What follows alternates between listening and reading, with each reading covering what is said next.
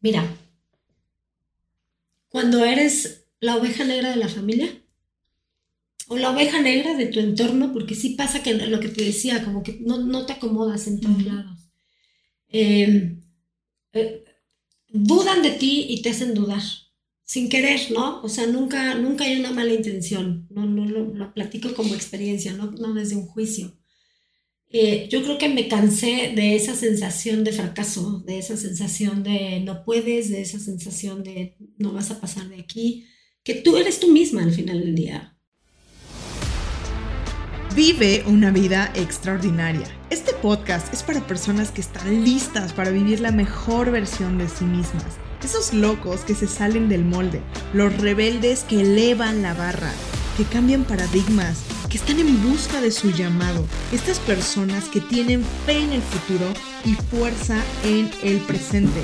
Mi misión es acercarte los hacks y las herramientas que te ayudarán a crear una vida en tus términos, a vivir una vida extraordinaria. Yo soy Ana Paola Miranda. Bienvenidos. Hey, ¿cómo estás? El día de hoy estoy súper, súper contenta porque tuve conmigo a Pau Pérez. Ella es socia fundadora y directora operativa de Estudio K, el primer y único centro de reestructuración capilar en México, con fórmulas propias libres de químicos agresivos y crueldad animal. Actualmente tienen sucursales aquí en Puebla, en la Ciudad de México, en Polanco, en Aguascalientes y Pachuca. Es mamá de dos increíbles hijos y una mujer extraordinaria. El día de hoy hablamos de varios temas, equilibrio, cómo pasó de empleada emprendedora, el susurro, la medicina y las emociones. Te dejo en esta entrevista con Paola Pérez y la puedes encontrar en sus redes Instagram como soy Pao Pérez. Pau, bienvenida a Vive una Vida Extraordinaria. Muchas gracias, Pau. Gracias por haberme invitado. Estamos emocionadísimas, no tienen una idea de cómo nos ha así fluido todos los temas que vamos a platicar ahorita. Gracias por la invitación, mi Pau. Qué Muchas gracias, por estar por aquí. Pau, antes de arrancar, me gustaría eh, hacer mención a esto. Porque dentro del, o sea, el equipo hicimos un research un poquito de tu persona, de quién eres, hablando con, con gente que, que, te conoce. Y algo que todo mundo coincide es que eres una chispa explosiva, tienes una gran energía, eres una gran mujer, o sea, puras connotaciones positivas. ¿De dónde viene esta gran mujer? Ay, mi papá, pues es que no sé, ¿qué te puedo yo decir? Pues no sé, mira, sí, siempre he sido, siempre he sido una, mujer, una niña, una persona con, con muchísima energía desde muy chiquita. Este, yo, ya sabes, cuando nací, que me dio meningitis y que mi mamá se dio cuenta, etcétera, etcétera, ¿no? Entonces, yo empiezo a crecer y empiezo a salir como de, pues sí, de, todo el esquema de niños, ¿no? Yo subía, bajaba, ¡ah! le hablaban a mi mamá y le decían, oye, es que ya se subió aquí, ¿cómo le hacemos para...? El caso es que fui niña Ritalin, ¿no? Porque pues Paola no estaba en paz, etc. Entonces, eh, siempre me he caracterizado por ser inquieta, por ser, pues de alguna manera, eh, como un poco siempre en contra del sistema o de los sistemas en los que yo he estado, ya sea, llámese en la escuela, llámese en la gimnasia, llámese en donde sea. Siempre he dado problemas. siempre he sido rebelde. Siempre. Creo que es un común denominador, ¿no? En la gente que siempre busca buscamos más. Es que yo no sé si a ti te pasaba, pero yo, yo desde ahorita como reconociéndome y todo, siempre me he sentido como, como, como si no perteneciera yo aquí, ¿no?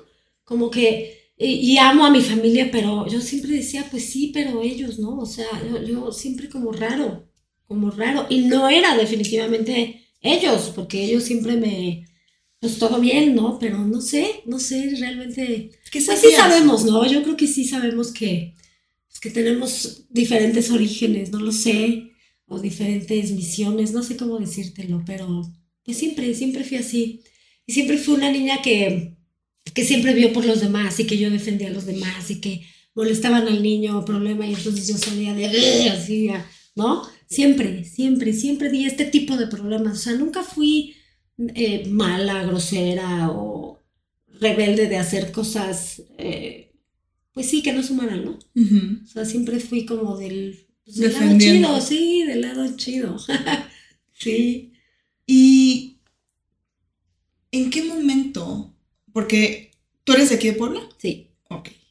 Entonces, ¿en qué momento es que empieza esta Pau a convertirse? Porque has tenido varias etapas. Uy. Has tenido muchos procesos de vida. Sí. Cuéntanos cómo, cómo, cómo empieza a ser este camino en Pau. Pues mira, me casé muy chica. Yo me casé a los 22 años. Eh, me casé embarazada. Pero fíjate que esa fue una etapa muy bonita porque yo considero que el papá de mis hijos y yo estábamos muy enamorados. Estábamos bien chiquitos. Pues yo tenía 22 años, él tenía 23, pero él ya tenía la sala, pero él ya tenía el comedor. O sea, él ya, ¿no? Eh, pero no sé, o sea, pues te cambia la vida. Al final del día, los hijos te cambian la vida. y, y esa programación que también tenemos de de casa, si ahora tú llevas este rol y tú llevas el es, es bien pesado, es una carga muy pesada. ¿Tú querías eso? Eh, o sea, era algo que tú veías cuando eras niña. No, realmente yo veía mi foto como pues un poco más libre, ¿no? En, mi foto y así en lo que uno se imaginaba. Eh, pues sí, no, no me veía yo como madre de familia o así, no, no me veía yo así, o sea, me veía yo como con mucha gente, pero no me veía yo así. Sí, sí quería, o no sé, realmente no te sé contestar eso, fíjate. No sé si sí lo quería, porque finalmente estamos programados para, entonces ni siquiera lo piensas. O sea, ya sabes qué es lo que viene, ¿no? O sea, es como, ok, terminas la carrera y entonces tu novio y entonces te vas a casar y entonces los hijos, entonces, no, realmente si lo quería o no lo quería, no te, no te sé decir. O sea, a estas alturas no te sé decir. Ya lo tengo, no hay manera que vea mi vida sin lo que tengo ahora, claro. ¿no? Sin mis hijos, por ejemplo, que son lo que más amo en esta vida y me costaron mucho trabajo. Pero no lo sé, no lo sé. Solo, solo sí te puedo decir que, claro, siempre pensamos en mundos paralelos y en vidas paralelas, ¿no? ¿Qué hubiera sido de mi vida si esto no hubiera pasado? Aunque no conectes emocionalmente con eso, ¿no? Pero, pues sí, a lo mejor yo me imaginaba un poco más viajando, un poco más. Esto pues, en, primero de prepa, a lo mejor. Claro. Y después, bueno, pues, pues era lo que había, ¿no? Y te digo, a mí me, me, pues me costó mucho trabajo mi maternidad porque estaba muy chica, pues mis amigas estaban en la carrera, saliendo, que el antro, que no sé qué, entonces pues, pues fue difícil. Pero pues al final del día creo que siempre he tenido mm, esa valentía de decir, pues es lo que es, es lo que hay y lo enfrento y pues ya como lo enfrente, pues claro, con mis errores, con mis tonterías y con mis inmadureces, pues como salió, ¿no? Ahora sí que como salió y como yo mejor dentro del nivel de conciencia que tenía en ese momento, dentro de las creencias que también en ese momento, pues considero que lo hice bien, ¿no? Yo digo. Quiero entrar a este punto que acabas de mencionar de el nivel de creencia que tenía en ese momento, la conciencia que había en ese momento, porque hay dos escenarios completamente diferentes al día de hoy. Y creo antes de, entrar al aire, hablábamos un poquito de este proceso en pandemia y el sanar, ¿no? O sea, hablábamos mucho de este punto de, poder sanar. Antes de eso, tú te mueves en el medio de bares, antros, eh, te, mueves como RP, si no me equivoco, en, en Sí, es que siempre, siempre, siempre te digo que siempre he sido inquieta. Entonces, yo estudié realmente psicología educativa. Este trabajé en guarderías del IMSS, ¿no? Porque yo siempre veía pues que mis hijos estuvieran conmigo. Entonces, pues me metí a trabajar en una guardería del IMSS, luego me parece de Vale, luego trabajé en, en una escuela de maestra de kinder siete años. Este, y intenté todavía seguirle ahí con el tema de, de ser Miss, pero yo realmente ya no estaba contenta. Y ahí yo creo que es donde empieza, respondiendo a tu pregunta. Empieza cuando yo ya no me siento cómoda, cuando yo ya no me siento contenta de levantarme y decir, ay, voy a dar clases, ¿no? O sea, incluso yo llegaba y veía a los niños y yo decía, es que los quiero drogar. ya no quiero que griten, ¿no? Y un día en la noche me acuerdo que que, un día dije, yo no puedo seguir haciendo esto, o sea, yo no puedo seguir atendiendo niños sin ese amor y sin esa pasión, porque son hijos de alguien, ¿no? Son sobrinos de alguien, son nietos de alguien. Y en ese momento tomé la decisión y dije, yo ya voy a dejar esto y voy a buscar trabajo, pues, a ver dónde. Y entonces yo siempre he tenido... ¿Qué edad tenías ahí? No, hombre, pues estaba yo pues, prácticamente recién divorciada, unos 33, 32 años. Pero te digo que ya fue cuando yo empezaba a sentir, es que aquí no, aquí ya, ya, ya no perteneces, ya no estás a gusto y empiezas a conectar contigo sin saber que estás conectando contigo, solamente estás sintiendo algo acá y tú le estás haciendo caso, ¿no? Entonces fue de, pues quiero trabajar en una recepción y mira, yo de verdad, sin darme cuenta, Pau, inconscientemente siempre las cosas llegan a mí. O sea, es el universo, Dios, como le quieran llamar, conteniéndote todo el tiempo, porque era de, pues ya renuncié de acá. Y una amiga me hablaba y me decía, oye, es que mi hermano va a abrir una clínica de no sé qué, pues vente. Ah, pues órale, voy. Y aguantaba yo ahí lo que tenía que aguantar y luego era de, no, ya, ya me aburrí, esto está la madre, ya estoy harta. Ahora voy a hacer RP. Y entonces fue cuando me metí al mundo del, de los bares, ¿no? Voy a hacer RP. Y ahí me empiezo a relacionar, porque además te voy a decir, Pau, o sea, yo, yo duré con el papá de mis hijos siete años, seis años por ahí. Nos casamos y fueron diez de casados. Yo no tenía mundo, yo no tenía vida, yo no conocía a nadie. Entonces, cuando me meto a trabajar al bar, pues conozco a muchísima gente súper linda, súper chida. Y ahí es cuando yo, yo empiezo, pues como entender que hay más allá afuera, que hay más de tener hijos, que hay más de la escuela y que hay más allá de, ¿no? Y entonces ahí es donde yo me empiezo a, a relacionar. Luego, pues ya se acabó todo lo de los antros y dije, bueno, pues creo que algo que me gusta es el trato con la gente, ¿no? Pues Ahora me voy a una constructora y, una, y otra vez me habla una amiga, otra vez, oye, mira que están buscando y entro a la constructora. Y me la pasé también padrísimo ahí, padrísimo. Estuve tres años. Y ya después de ahí eh, cierra el ciclo la constructora y me quedo con, el, con otro de los hijos de la dueña, que, era, que es doctor, y me quedo en esa recepción. Pero pues realmente fue como estar, pues viendo que no, y también era yo muy comodina. Era yo muy comodina, era yo de las que, bueno, pues mira, con que me paguen, con que reciba yo este sueldo, pero empiezas, insisto, a sentir el...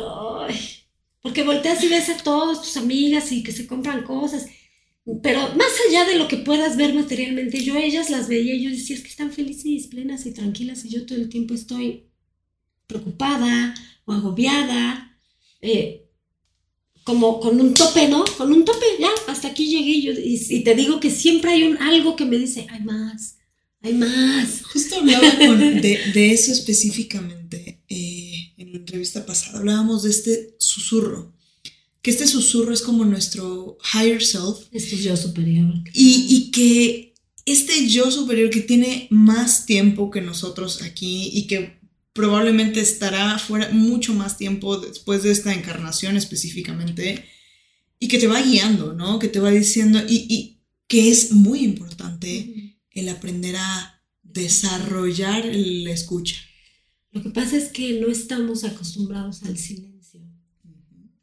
No nos enseñan a estar en silencio.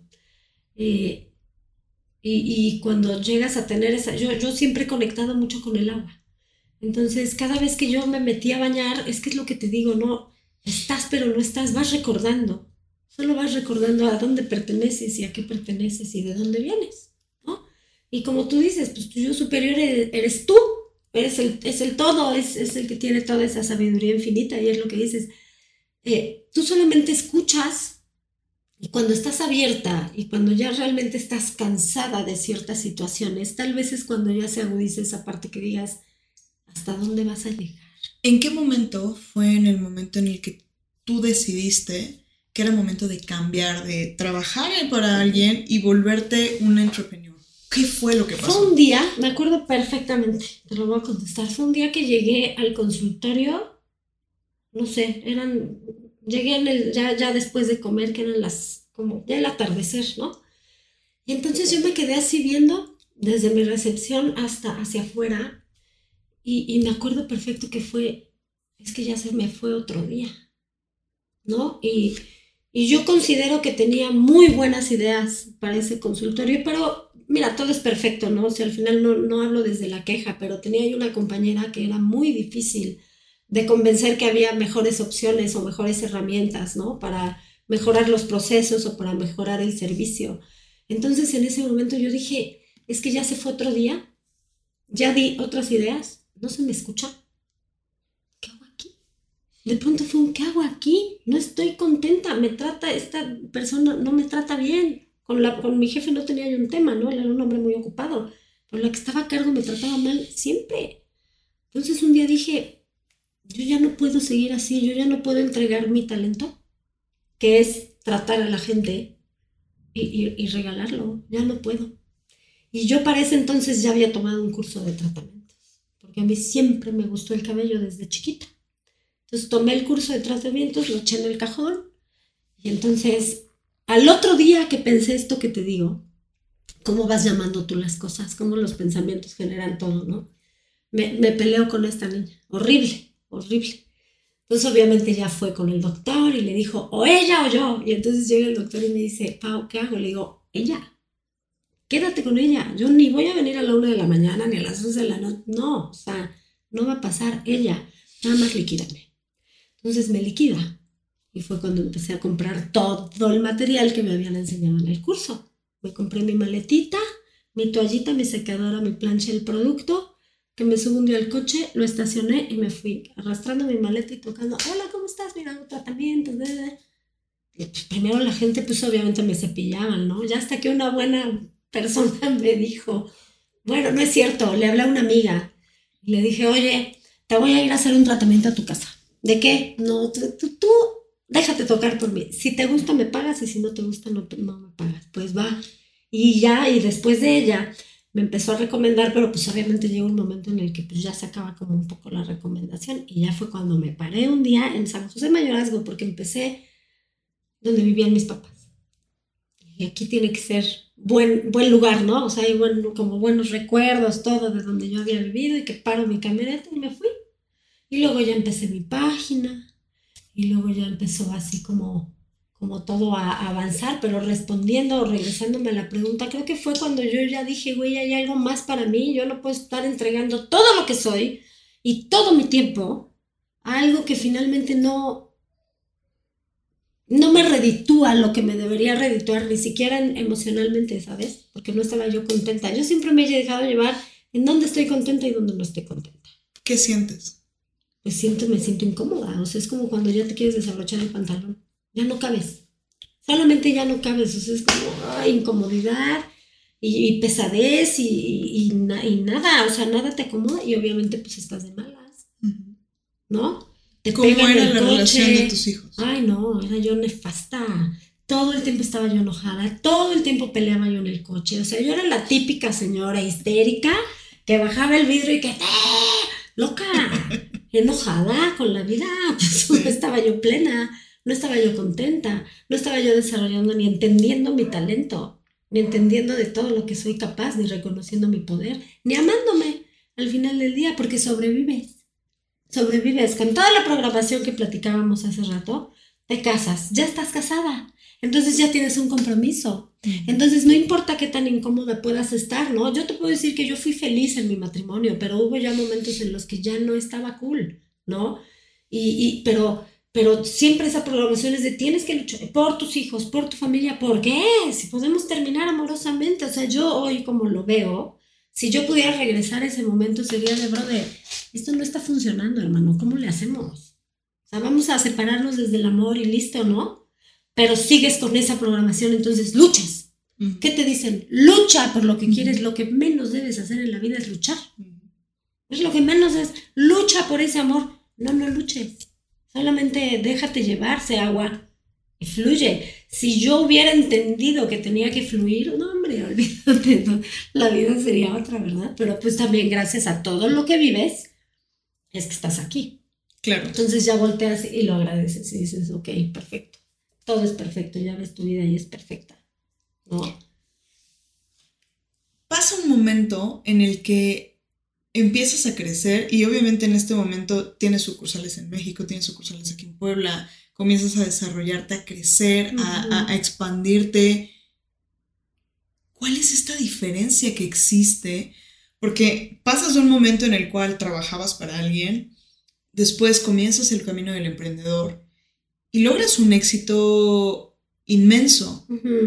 ¿Cuál, ¿Qué era lo que tú estabas viviendo por dentro en ese momento?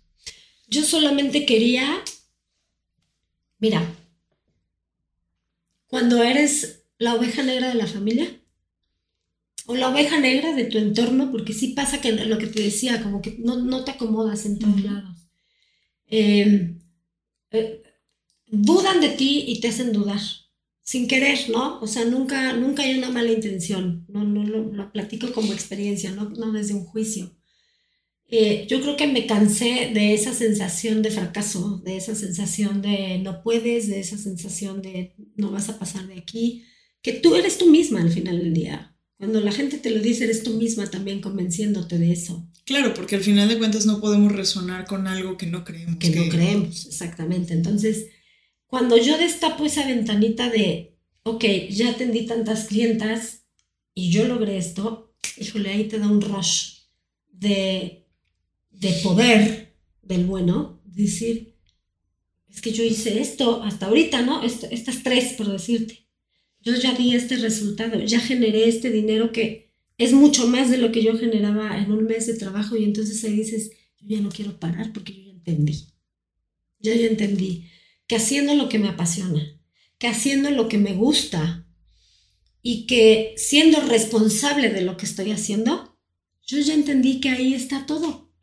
¿Sí me explicó? O sea, yo me empecé a sentir empoderada, yo me empecé a sentir fuerte, yo me empecé a sentir arraigada, enraizada a mí, a mí, a Paola Pérez, a nadie más, porque yo lo empecé sola, sola, te digo, mi maleta, ta, ta, ta. Hubo gente que se subió, ¿no? Que, que apoyó, ¿no? Este, tú puedes, mira, te presento unas amigas que te van a rentar este lugar.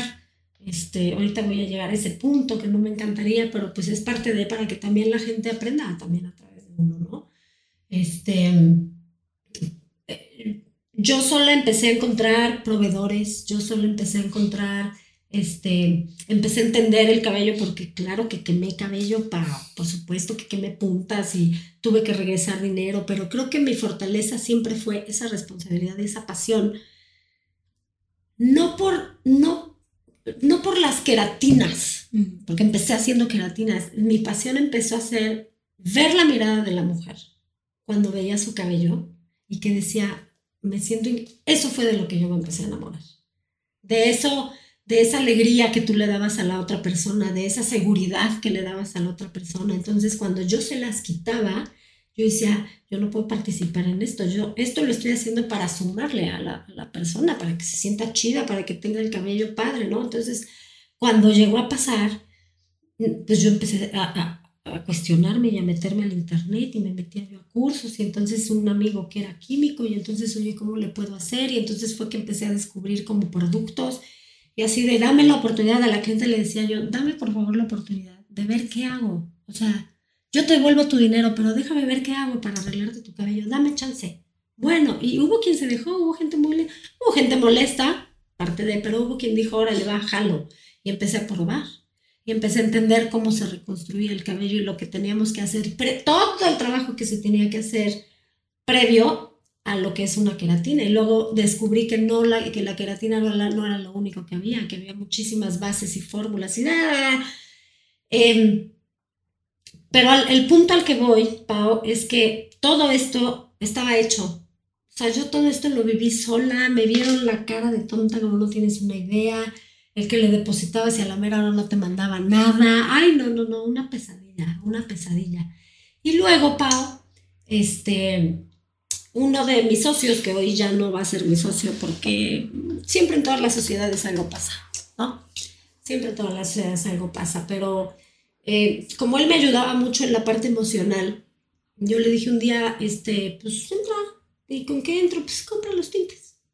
Entró como con 8 mil pesos. Wow ah, sí, bueno. Y luego llego con el que era mi pareja, que hoy es mi socio. Este, y pues lo que te digo, ¿no? De pronto yo llegué y le dije, oye, este, ah, porque además una prima mía me traspasó el local que ahora es Zabaleta. Era una estética, en realidad era una estética, yo llevaba mucho tiempo con la estética.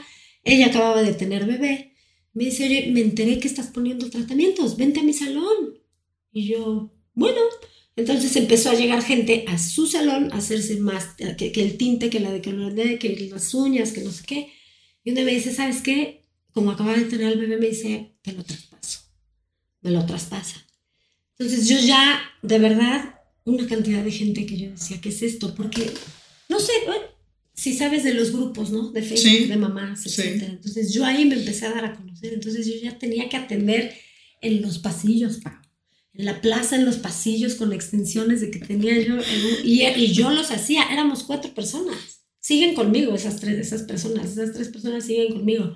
Pero ahí le estábamos dando y tenía yo un lavacabezas. Uno, una locura. Y aparte en ese entonces usábamos fórmula. Entonces imagínate que estábamos en la chamba y el ojo lloroso y con las mascarillas, una cosa terrible. Y un día llego, te digo, con el, el tercer socio y le digo, oye, es que ya me llegó un correo de Hacienda. ¿Cómo de Hacienda? Va, pues, pues, ¿qué estás haciendo? Pues compré el clip, ¿no? La terminal esa. Y pues ya me están pidiendo impuestos, yo no sé nada de esto. Y me dice, a ver, ¿qué estás haciendo? Entonces ya le platico, a ver, enséñame tus números, ya se los digo, quiero invertir. Claro. Por eso me expandí tanto. Porque hubo una persona que sí le apostó todo y empezó a decirme, ¿sabes qué? Abrimos sucursales, abrimos sucursales, abrimos sucursales.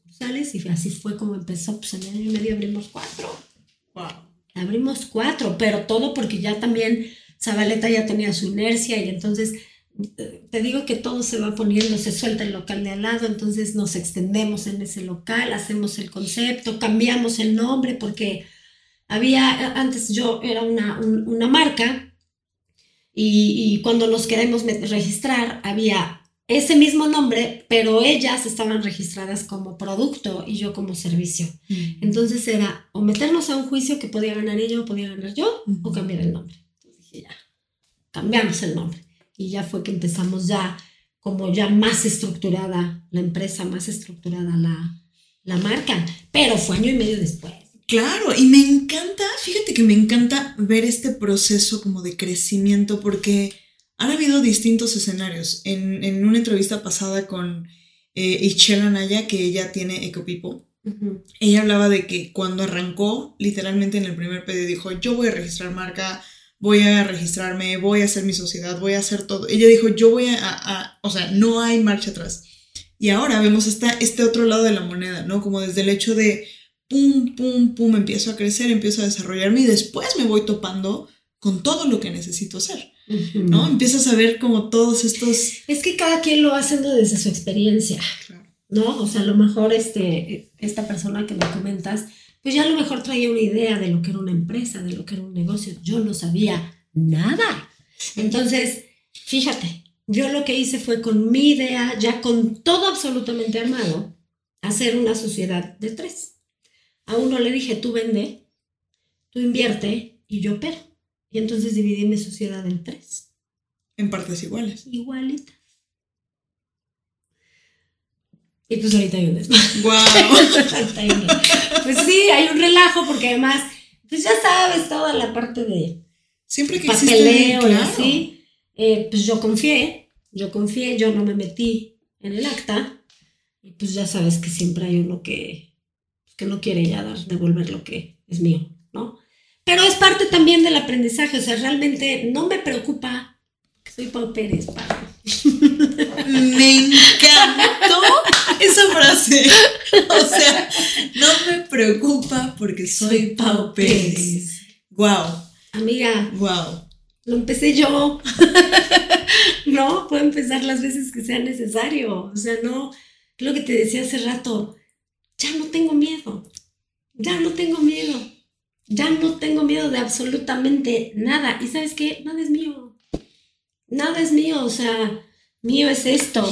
Mío es este el aire, ¿no? Tu presencia, esta plática, esto que hay acá. No, no hay nada que me, da miedo. Ahí hubo un cambio y hubo un shift completamente de tu persona porque tuviste un despertar. Hubo, hubo un momento de despertar en tu vida. ¿Cuál fue ese momento?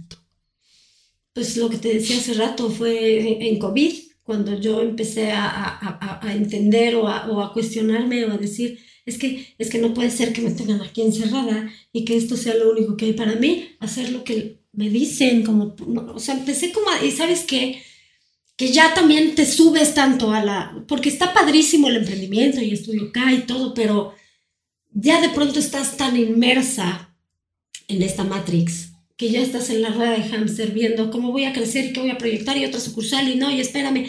Y todas las horas de la comida era hablar de estudio acá y toda la hora de la cena, pues claro, mi pareja era mi socio. Claro. Entonces todo el tiempo esa era la plática, ¿no? Entonces ya mis hijos y yo desenchufados totalmente, ¿no? Entonces el chofer ya iba por Valeria y le iba a dejar y le entregaba en la danza y Valeria llegaba a las 9 de la noche, si bien no se iba, yo llegaba a las 10, ya no había una dinámica familiar. Entonces en COVID es cuando empezamos como a conectar y yo conecté gracias a mi hija, porque un día estábamos haciendo ejercicio y con los ojitos llenos de lágrimas me dice, ma, es que si no hubiera pasado esto, tú y yo no estaríamos haciendo ejercicio ahorita, ya te extrañaba. Y entonces ahí es donde dices, Dios de mi vida, ¿qué es esto?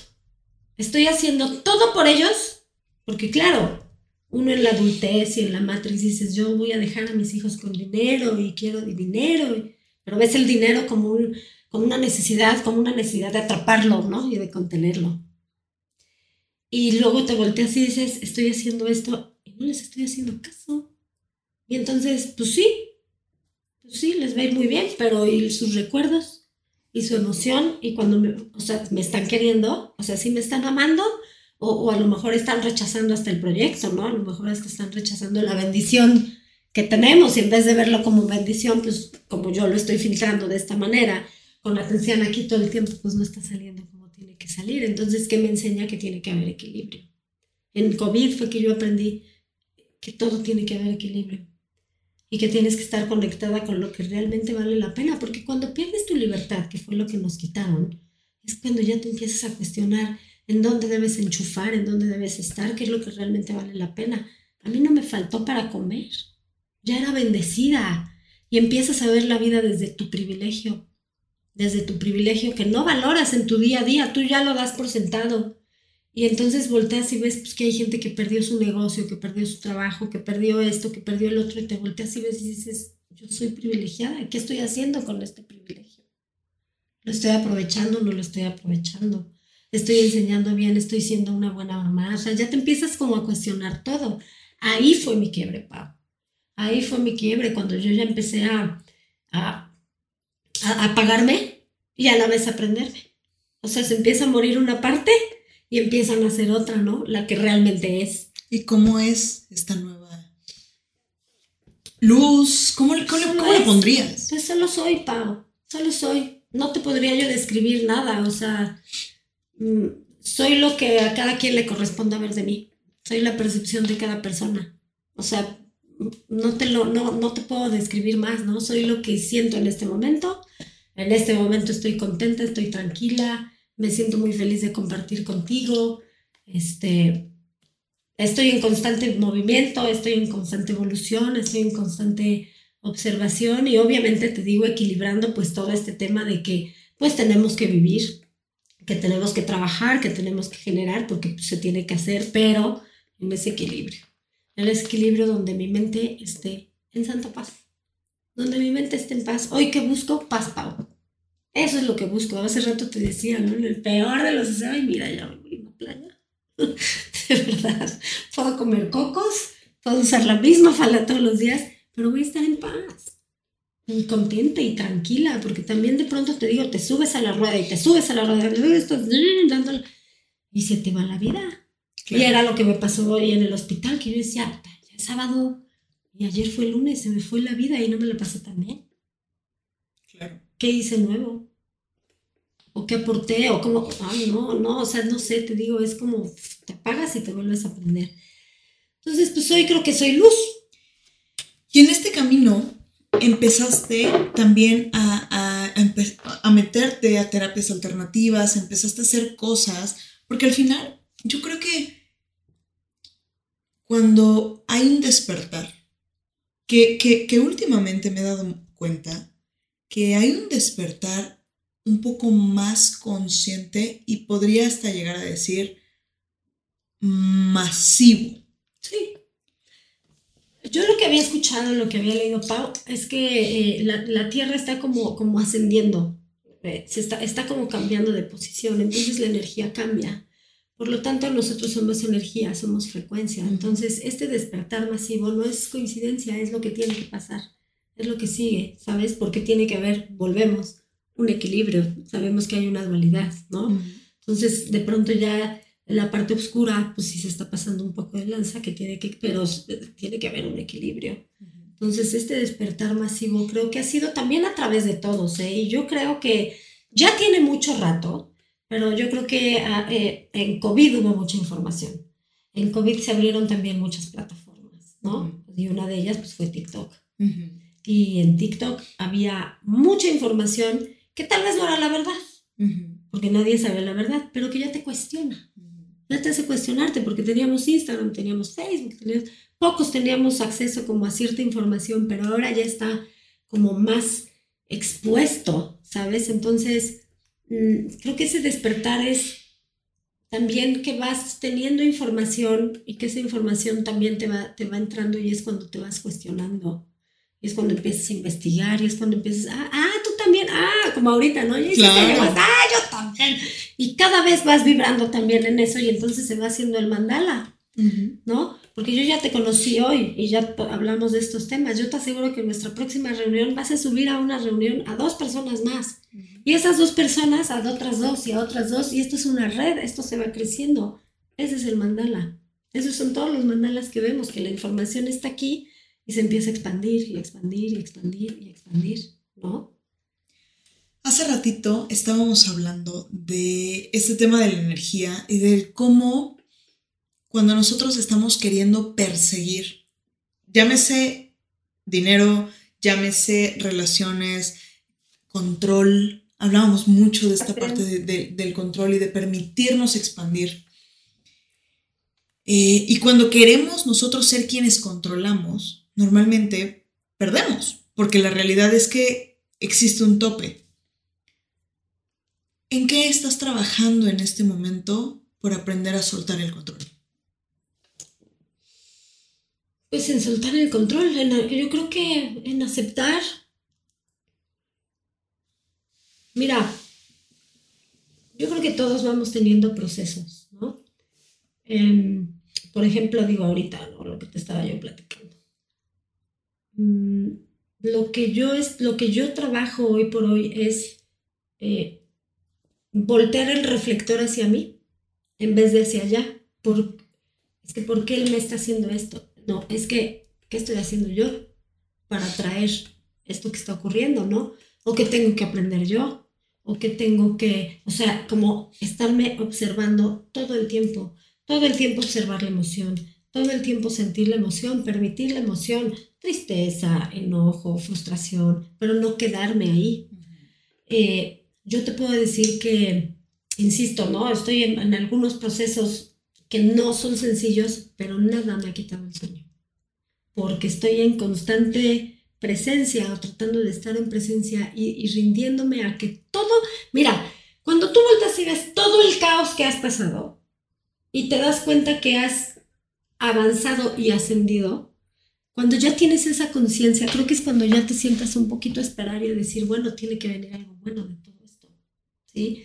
Hace un año, exactamente hace un año, mañana hace exactamente un año que pasé una de las peores situaciones de mi vida, de las peores y más dolorosas que yo pudiera haber sentido después de la muerte de mi papá. Y después de un año, hoy después de un año volteo y digo, es que gracias y, y qué perfección todo, porque hoy soy capaz, uno, de estar sola, Dos, de sentirme más fuerte, más sabia, más poderosa, más anclada, más enraizada, más enfocada a lo que quiero, a lo que no quiero. Si yo no hubiera vivido ese proceso, yo no estaría a lo mejor aquí sentada contigo hablando seguramente de esto, ¿no? Eh, ¿a, qué, ¿A qué punto quiero llegar? Trabajo en eso todos los días, en, en, en sentarme y decir, calma, calma, ve lo que sí tienes, esto es lo que sí tienes y lo que no hay va a llegar si es para ti y para tu perfecta evolución. Creo que así hay que esperar la vida, ¿no? Y así hay que vivir la vida y así hay que aceptar la vida. Esto tiene que ser para mi perfecta evolución si yo también estoy atenta. Porque hay veces que tropecé de nuevo, ¿no? Tropiezas de, de nuevo con la misma piedra porque no estás consciente de lo que te está enseñando. Entonces, vuelves a repetir y vuelves a repetir y vuelves a repetir. Entonces, trabajo en estar atenta en qué tengo que hacer, en qué tengo que evolucionar yo como ser humano, independientemente de lo que esté afuera. Hablábamos hace ratito de esta voz, de este susurro. ¿Qué dice esta voz en este momento? Todo el tiempo me dice que todo está bien. Todo el tiempo. La última vez que hice DMT, yo me acuerdo que entré y solamente dije, ¿por qué se te olvida esto? Ese fue mi pensamiento, eh, cuando todavía tenía yo pensamiento, porque ves que entras y entras en un estado absoluto de paz. Fue de, ¿por qué se te olvida esto? Nunca te ha pasado nada, nunca te he soltado. Nunca te he soltado, confía. Entonces hoy es como, ok, está pasando esto, pero que no se te olvide que no pasa nada, porque no pasa nada. ¿Qué es lo peor que puede pasar?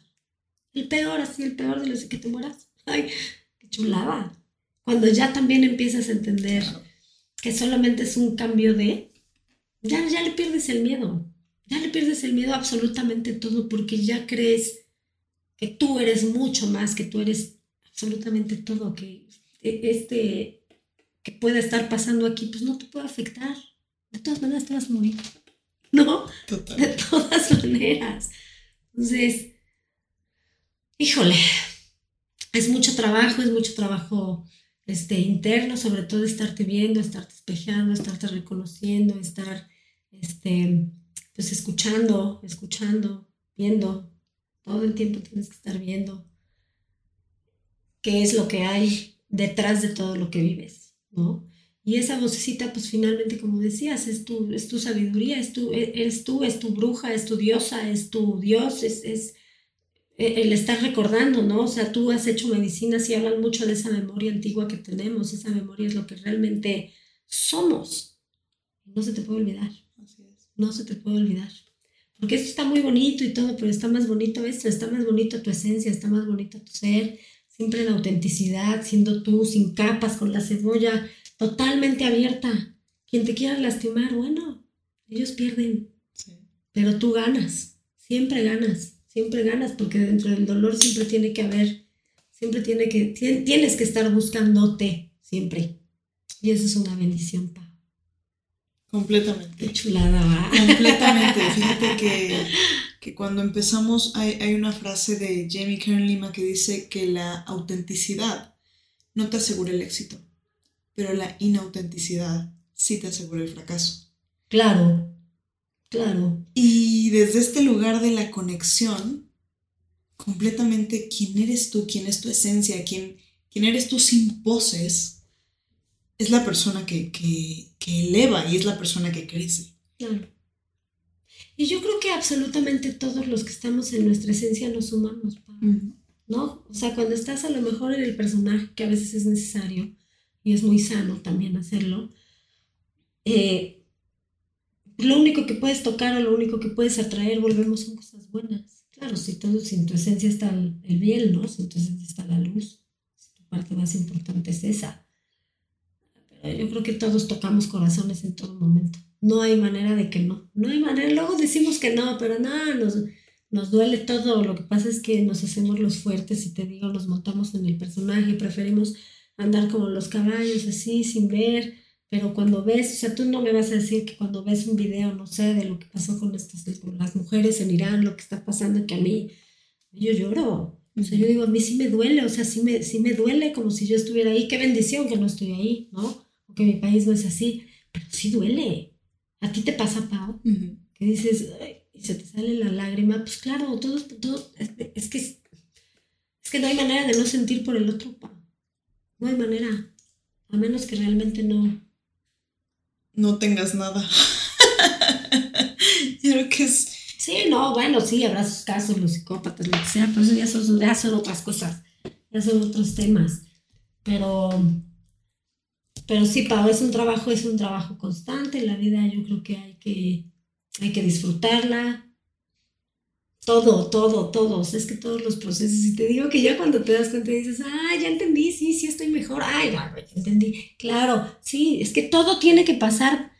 Cuando tú manifiestas que todo lo que pase sea para el más alto bien tuyo y de los que te rodean, ya la hiciste.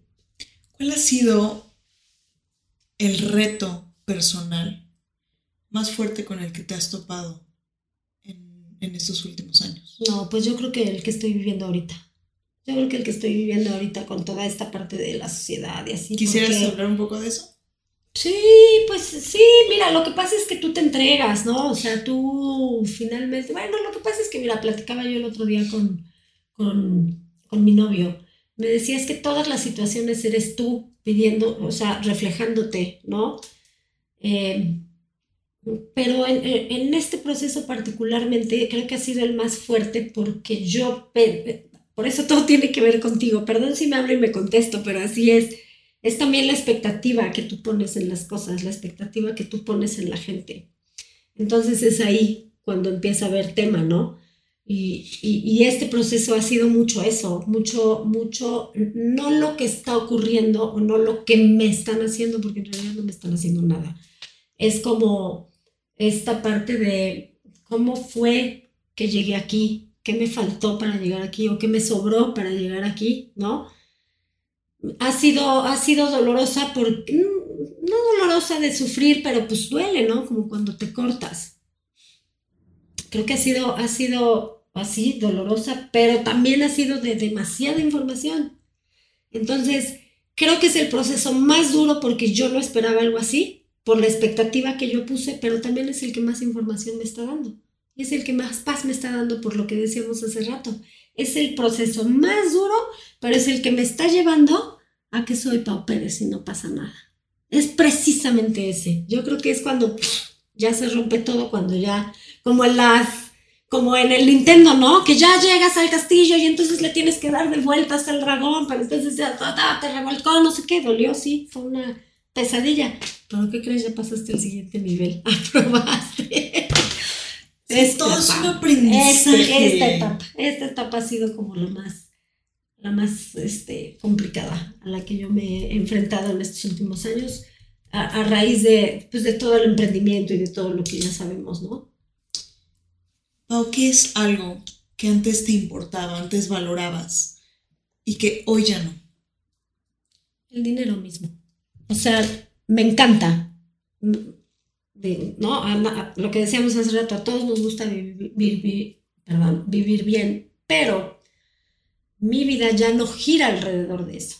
Yo ya no persigo esa parte.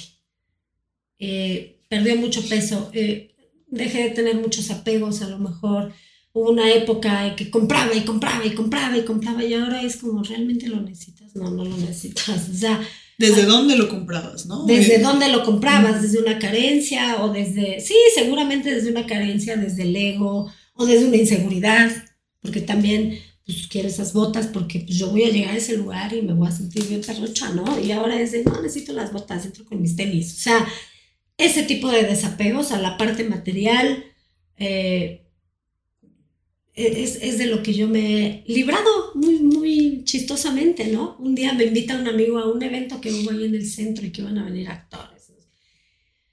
Y de verdad que yo dije, yo no me quiero ir, auténticamente no me quiero ir a cambiar a mi casa. Yo fui de jeans acampanados tenis y playera.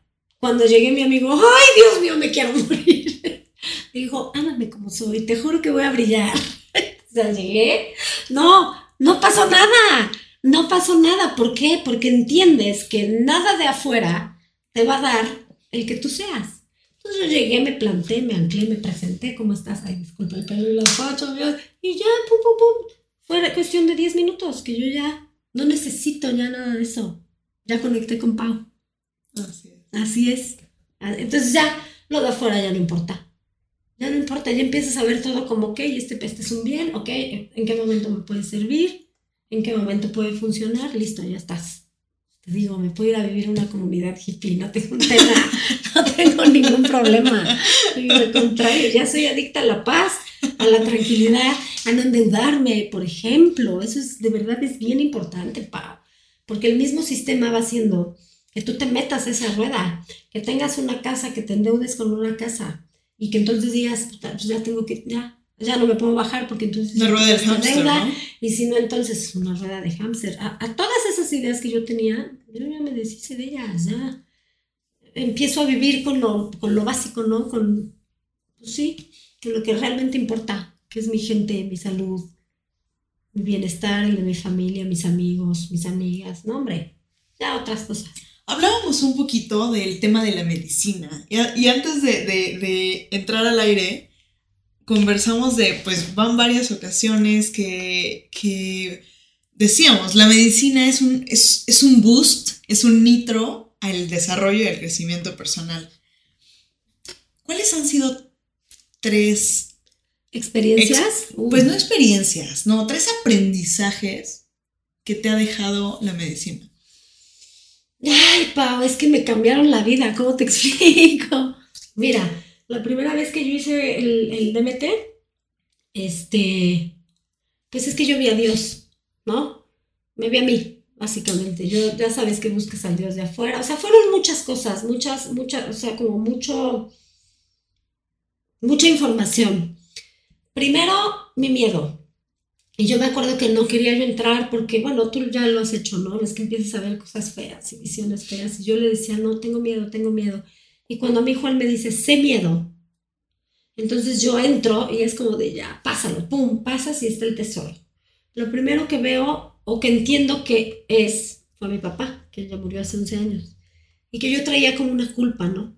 Yo decía, híjole, igual y fue por todo el relajo que yo me traía, que no sé qué. Entonces fue lo primerito que se me presentó y me liberé, ¿no? O sea, fue como, no, no fue tu culpa, todo es perfecto, si no, no estarías aquí. O sea, como que te empieza a bajar información de por qué pasaron las cosas. Primera sala, segunda sala, este, pues yo, Dios, yo decía, ¿qué, no? Y de pronto fue cuando, porque ves que te ponen la música medicina, ¿no? Entonces te va llevando como, como a donde tienes que ir, más bien tu ser va llevando a tu mente a donde tiene que ir. Entonces, este, pues fue como, para mí fueron como salas, ¿no? Sala 1, mi papá, sala 2, Dios. Y de pronto yo empiezo a ver en mis fractales una espiral, una espiral, una espiral, una espiral, una espiral, y que llegó aquí, ¡pum!, llegó a mi corazón. Y entonces ahí entendí que yo soy Dios. Ahí entendí que, que no está afuera, que está dentro y que todo puedo a través de Él, que todo puedo a través de Él. Ahí fue de, va, órale, aquí estamos, ¿no? Hicimos las paces. Eh, luego entendí también como todos los procesos que yo he vivido, vi a mis ancestras, vi a mis abuelas, vi a, más gente de, anterior y entonces fue como de aquí, aquí perteneces, tú eres esto, ¿no? O sea, tú eh, vas a cuidar a tus hermanas y a tu familia y entonces... Eh, pues me dio, te digo, como toda esa información de lo que, de lo que es, de lo que no es, de lo que tú crees, de lo que no crees. Yo te puedo decir, Pau, fueron cuatro horas de sesión. Y yo salí de ahí y yo dije, yo me puedo morir mañana, que yo estoy en paz. Salí con paz. Y saliendo de ahí me puse a pedir perdón porque te das cuenta que todo el problema eres tú o sea, cuando me mostró así todo, así fue como de, soy yo. Sí, sí. es como este meme, ¿no? Que dice, cuando te das cuenta de que el responsable y desenmascaran sí, eres tú mismo. Soy yo. Qué cosa, qué cosa. Entonces, pues salí a pedir perdón a mi mamá, salí a pedir perdón a la tía, a la prima, a la persona que había yo tratado mal, a mi ex esposo, pues reconocí y entendí, me salí de la víctima, ¿no? Porque tú dices, es que él me hacía, no, es que yo también hice, y es que él me daba la pensión y yo me lo gastaba en chupé, y yo hacía esto y yo hacía el otro, él tenía razón, ¿no? Como que empiezas a, a cambiarte de lugares y a verte desde esos lugares, y entonces es de, híjole, qué barbaridad, qué relajo. Pero pues eso me aportó te digo, en este caso el DMT. El DMT yo lo hice una vez, después lo hice otras veces por otras circunstancias, pero mira, yo creo que en mi caso eh, lo hice como muy seguido, pero ya no hubo más información. La verdad es que yo te puedo decir que la primera vez que tuve información fue la información con la que yo me quedé. Y apenas lo volví a hacer en, hace unos meses. Y te digo, la información fue exactamente la misma. Yo a donde voy es a ese lugar que sé que es Paola. Yo soy azul. ¿Tú de qué color eres? Roja tú eres roja, yo soy azul, soy índigo. Así yo llego y veo a mis hijos y veo al papá de mis hijos y veo como todo mi universo, obviamente, pero yo sé que estoy en lo más profundo de mi ser y es ahí donde yo me empiezo a hablar, ¿no? Y luego en la ceremonia de ayahuasca, eh, híjole, me dio mucha información de lo que yo tenía que hacer, eh, me dio información de lo que iba a pasar, con toda la situación que estoy pasando, ella me dio la información y me dijo, te tienes que cuidar aquí, te tienes que cuidar allá, esta es la persona, esta es la persona, él te va a cuidar, él te va a cuidar, él te va a cuidar, él no. Entonces yo fue como de, ay, ¿cómo crees? O sea, yo me acuerdo que le dije, no, él, ¿de qué me hablas? Él, no, hombre. Y así me acuerdo perfecto, Pau, así como a ti te dijo 13. A mí me dijo, yo ya te di la información, yo ya me voy. Y se dio la vuelta y se fue. Y fue cuando te digo que estuve en el loop. Pero sí te puedo decir que cuando, cuando recibí la información, empecé a tomar acciones sobre lo que ella me dijo, me funcionó. Lo que más me resistí fue lo que llegó al último, ¿no? Que al final sí llegó. Pero te digo que cuando pasó no me extrañó, porque fue como recordarlo y decir, pues esto ya me lo habían dicho, güey. Entonces, pues, dale, dale, ¿no? Dale. Pero sí, yo creo que las medicinas abren, abren un portal importante con, tu información, con tu sabiduría. Yo creo que eres tú hablándote a ti. Eres tú hablándote a ti a través, obviamente a través de, del espíritu de la planta, ¿no? A, través de, de lo que tú quieras creer, pero eres tú hablándote a ti y diciéndote cómo está todo el rollo. Fíjate que el reverendo Michael Beckwith habla mucho de esta parte, mencionabas del DMT, de esta parte de de, yo soy Dios, porque mucha gente de repente malinterpreta este tipo de, información desde la religión. Y, creo que, muchas veces la religión marca una desconexión con esta parte contigo de quién mm, eres. Exacto. No se esconden a la glándula pineal. ¿Sí? ¿Qué puedes esperar? Y ellos lo, lo lucen ahí. O sea, yo no quiero hablar mal de ninguna religión, simplemente vuelvo, hay mucho más allá de lo que nos han enseñado. Entonces, pues sí, o sea, las religiones te hablan de un Dios que está afuera, no te hablan de tu poder, no te hablan de tu conexión con la fuente, no te hablan de tu glándula pineal. y que al final son maestros, o sea, Jesús fue un maestro. Pero Jesús no tiene nada que ver con la religión que pertenece. Jesús era un manifestador. Jesús sabía de física cuántica. Jesús sabía de muchísimas teorías y cosas. O sea, él, él, él manifestaba. Él era un hombre que manifestaba, pero obviamente pues tienen que cubrir. ¿Tú crees que les convenimos con ese poder? Convirtiendo el pan en vino. Por supuesto que no, a nadie, a nadie le conviene, a nadie de lo que ya sabemos, ¿no? Pero sí, la gente lo malentiende, pero también creo que, y tengo mucha fe y mucha esperanza, como tú decías, en que esto se está haciendo cada vez más, más masivo. Yo te voy a decir, Pa, las iglesias están vacías. Ya no hay tanta gente, ya no hay tanta gente que... Mira, yo creo que, yo no me acuerdo en dónde lo leí, pero decían que cuando tú, cuando tú despiertas, tienes que andar de puntitas y respetar el sueño de los demás porque cada uno va teniendo su proceso y no nos corresponde darle información a nadie, porque pasa algo muy cañón y le pasa a mucha gente. Caes en la trampa del ego espiritual. Caes en la trampa de pensar que tú sabes más o que porque tienes, no sé, lo que te haya llegado, lo que sea, como le quieras llamar, de pronto eh, quieres compartir todo desde el, es que mira la cosa así y la energía y entonces tú puedes manifestar y a ver, espérate, es demasiada información si a ti te llegó en tu tiempo y en tu momento por ese susurro que nadie te dijo, respeta que a la gente le llegue su susurro. Para mí eso es ser sabia. Es callarte. Es simplemente vivir tu proceso y a través de tu cambio es como la gente se empieza a interesar. Yo te voy a decir, muchos, a, lo mejor tres, cuatro amigos fueron como de, qué te pasó? Ah, pues hice esto y esto, ah, es que yo quiero de eso que le dieron a ella que llegó a esto. Porque me vieron, yo no dije nada. Yo no dije nada, porque si sales, la verdad es que si sales de este tipo de eventos y es como de, no, hombre, ya te sientes acá, yo ya me las sé todas, y mis chakras, y mis cuarzos, y no sabes nada. la realidad es que no sabes nada, y esa es la trampa. Fíjate que me llamó mucho la atención esta parte de lo del ego espiritual. Porque creo que, es completamente cierto. Llegas a un momento en el cual dices, ya desperté. Pero si nos vamos reales, hay muchos niveles. O sea, el, despertar es el paso uno, ¿no? Es como... Es, es que son muchos despertares, son muchas noches oscuras del alma. No nada más es una, son miles, miles y miles. O sea, no nos damos cuenta, es que no lo tenemos consciente. Pero, por ejemplo, claro, cuando yo me divorcié, pasé una noche oscura del alma. Y cuando mi hijo se fue a vivir con su papá, pasé mis... O sea, son, son demasiados procesos. Realmente todo el tiempo estamos despertando, continuamente estamos despertando. Ahorita, porque ya se escucha la palabra despertar, pero esto tiene muchos, muchos, muchos, muchos años. Lo que pasa es que te digo, estaba como más cubierto, ¿no? Y ahora caemos en esa trampa, y entonces hay mucho gurú, y entonces hay mucho que, no, sí, mire, yo te llevo por el camino del bien, cuando realmente no hay nada que sanar. Solamente hay que evolucionar. No somos nada. Somos todo, somos nada. ¿no? Nada es lo que parece, realmente es tu percepción, es tu idea y es tu creencia.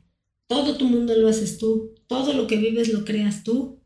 Entonces, ay amiga, es que son temas tan, pero tan, pero tan, este, extensos y tan interesantes y, ay, a mí me, es que a mí sabes que me encanta Pau, de verdad, sabe, me da mucha esperanza saber que hay mucho más allá. Saber que hay así infinitas posibilidades de absolutamente todo y para todos, ¿no? Y que hay control. O sea, porque cuando dejas el papel de la víctima, te permite ser tú quien... Y no utilizaría tal vez la palabra control, sino que hay posibilidad, hay responsabilidad, hay respuestas, hay, hay quién puede ser tú ante esa situación. Y hay un poder en ti. Claro. Ya no estás viendo el mundo pasar, ¿no? Es que finalmente yo creo que esto se trata de cómo vas a atravesar tu proceso. ¿Cómo vas a atravesar las, no sé, me robaron una llanta, ¿cómo voy a reaccionar? Mm, me quieren quitar mi empresa, ¿cómo voy a reaccionar? Me la puedo pasar tan bien como yo quiera o tan mal como mi mente también lo elija, ¿no? Eh, lo puedo vivir desde la víctima de decir es que, oh", o decir, está pasando esto y todo va a salir bien. Fíjate que exactamente ese punto lo tocaba, eh, lo conversaba con, con una amiga.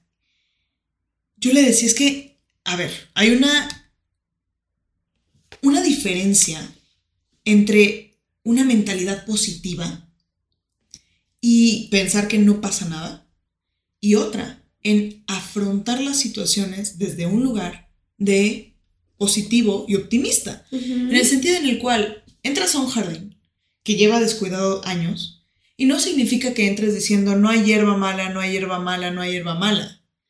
Entras y dices, ok, it is what it is. Esto es lo que hay. ¿Quién voy a ser yo? ¿Cómo voy a reaccionar? ¿Cómo voy a voltear? ¿Y qué puedo hacer con esto que se está presentando? Pero si entras desde el momento de, no, pues es que mira cómo está el jardín, es que ve, todo está horrible, todo, te quita poder. Claro. Te quita posibilidad completamente. Y este pensamiento, eso es absurdo pensar que todo el tiempo vamos a decir, sí, estoy feliz. No, no, no, a ver, hay situaciones. El punto es cómo eres tú, quién eres tú con estas situaciones que estás viviendo. Sí, es que es observarte, ¿no? O sea, a ver, se está presentando cierta situación ¿Qué estoy sintiendo? Porque también lo que piensas se convierte en, sentir, en, sentir. Permites que la emoción suba, permites que la emoción es, para mí es con qué actitud vas a atravesar esta situación. ¿Lo voy a ver todo negro o voy a ver el punto blanco y me voy a enfocar solamente en el punto blanco para que entonces haya un equilibrio? Es que todo está en el equilibrio, Pau. Todo, de, todo, para mí todo está en, en el equilibrio, en, en, en, sí, ok, estoy molesta, sí, ok, estoy dolida, pero pues no me voy a entregar a ese pensamiento, no me voy a entregar a esta emoción, no la voy a perseguir, porque también nos encanta perseguir emociones, nos fascina perseguir emociones. Yo ya sé que mi marido se está escribiendo con otra, pero lo voy a ignorar. Pero hoy voy a ir a revisar el celular y se la voy a hacer de problema. Este, pero entonces no lo voy a dejar. A ver, entonces deja, toma una decisión y deja de perseguir esa emoción que te está haciendo sentir mal todo el tiempo y córtala de tajo, quítala de tajo, ¿sabes? O sea, yo creo que hay que eh, enfrentar las cosas con actitud, con sabiduría y pues, a cada quien nos toca de diferente manera. O sea, no, vamos, no vas a vivir eh, de la misma manera o vas a reaccionar de la misma manera tú con tu historia que yo con la mía.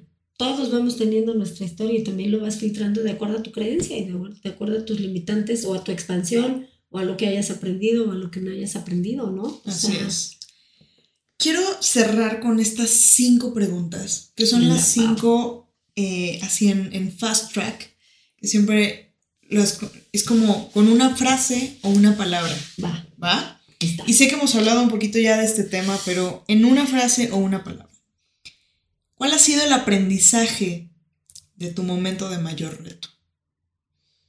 Mi mayor aprendizaje es reconocerme como la persona poderosa que soy. ¿Cuál es el hábito que más te ha ayudado en la parte laboral? La disciplina, definitivamente. ¿Cuál es el hábito que más te ha ayudado en la parte personal? La autoobservación todo el tiempo. Me encanta. ¿Qué es lo que más disfrutas de ser entrepreneur? Todo. Disfruto absolutamente todo. Todo, absolutamente todo lo voy gozando, mi Pau. Todo. No te puedo decir una cosa más, una cosa menos. Todo, lo bueno, lo malo, todo lo disfruto. Porque sabes que cuando ya alcanzas no te quiero decir que estoy en X o Y nivel, solamente así me siento hoy. Y te estoy hablando como me siento hoy, no sé mañana, a lo mejor mañana te hablo y te digo que estoy en el piso, ¿no? Pero cuando tú ya reconoces tu poder, nada te toca. Nada te toca. Si se va, nada te toca. Si me quitan, nada me toca. Porque realmente yo soy absolutamente todo. Muchas gracias, Pau. Qué Maravilla de plática. Chale. Si pudieras mandar un mensaje, WhatsApp, a todo el mundo, ¿qué diría este mensaje? Uy. Es que pues, confía. Sería, el mensaje sería, hola, ¿cómo están? Así. Solo vengo a decirte que siempre vienen cosas mejores. Ríndete y confía, suelta el control. Eso sería lo que yo diría, Pau. Que suelten que confíen, que se rindan. Somos 70% agua, fluye. Fluye con la vida porque si hay un plan chido para cada uno de nosotros y nosotros sabemos verlo. Entonces, ese sería el mensaje al mundo, Pau. Fluyan y confíen, confíen. Pau, me encantó esta charla riquísima. Realmente eres, eres, eres un mujer, no eres una crack. Creo que estás creando una vida extraordinaria y, y me encanta el poder tener esta, esta conexión. Sé que esta charla va a inspirar a muchas, muchas personas. Y pues este espero que no sea la última vez que nos no, pa, no, hombre, no, yo ya te voy a así, ya te voy a decir, invítame, por favor, ya quiero ser como parte del, del menú para seguir chismeando. Claro que sí. Me encanta. Pues nos vemos en el próximo episodio de Vive una vida extraordinaria. Hey, espero que la entrevista te haya gustado tanto, tanto como a mí. Fue una historia inspiradora y recuerda, suscríbete al podcast para tener más historias como esta. Cuéntame en la reseña qué fue lo que más te inspiró, qué fue lo que más te motivó y nos vemos en el próximo episodio. Que tengas un día extraordinario.